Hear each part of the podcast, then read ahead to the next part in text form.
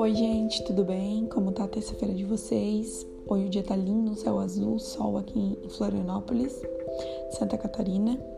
E o assunto de hoje vai ser sobre conexões entre pessoas. Então, bora lá falar sobre isso.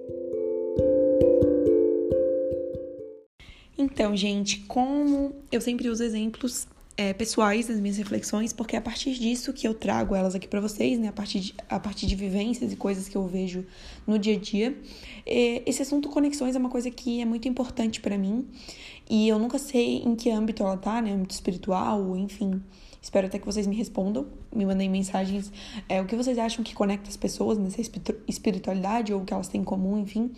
E eu tenho muita relação assim com amigos, familiares, relacionamentos amorosos que eu tive, que até hoje eu sou muito conectada, né? Mesmo depois de ter acontecido algo ruim.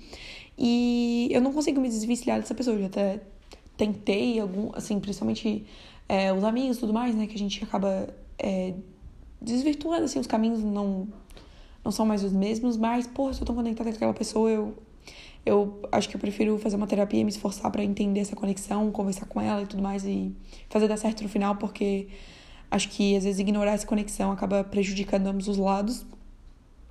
E, enfim, né, gente, essa, essa conexão é muito louca.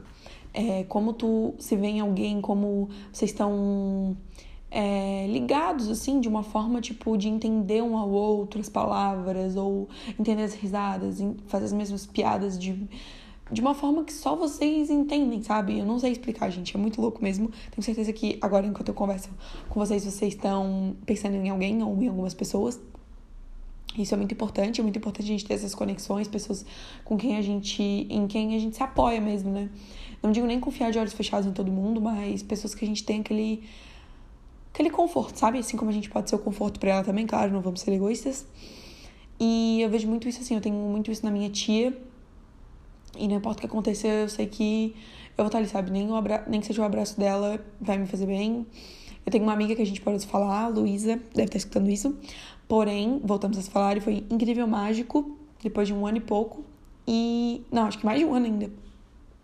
E foi como se nada tivesse acontecido. Então, realmente é uma conexão muito louca. E hoje, quando a gente se vê, a gente fica o tempo inteirinho falando, rindo e. Enfim, como enquanto isso acontece uma vez por ano e lá, né, Lu? É muito louco e é uma conexão muito louca. Te amo, Luísa, você é maravilhosa. Enfim, é, eu espero que vocês reflitam também comigo quem vocês são conectados, pessoas que já fizeram mal para vocês, mas mesmo assim vocês não conseguem. É, não conseguem é, quebrar essa corrente de conexão, não sei, sei lá, esse elo de conexão. E, enfim, vamos fazer terapia, entender, conversar com a pessoa. Claro, se o que ela fez pra você não foi tão sério, né? Ou enfim, você consegue superar isso, não sei. Mas vamos nos cuidar e entender essas conexões e trabalhá-las das melhores formas. E enfim, o dia tá lindo para pensar sobre isso, para enfim, vejam um filme 18 presente, que também é sobre conexão.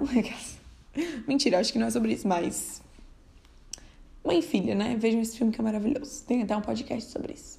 Qualquer dúvida, qualquer coisa, arroba floresle, flores com dois S. É, me mandem mensagem falando o que vocês acham que é a conexão, o que está por trás dela, o que faz duas pessoas serem conectadas em todos os âmbitos da vida, sei lá, pai filho, enfim, qualquer coisa. Que vocês acham e também que vocês são conectados na vida de vocês, tá bom? Um beijinho, tchau, boa semana.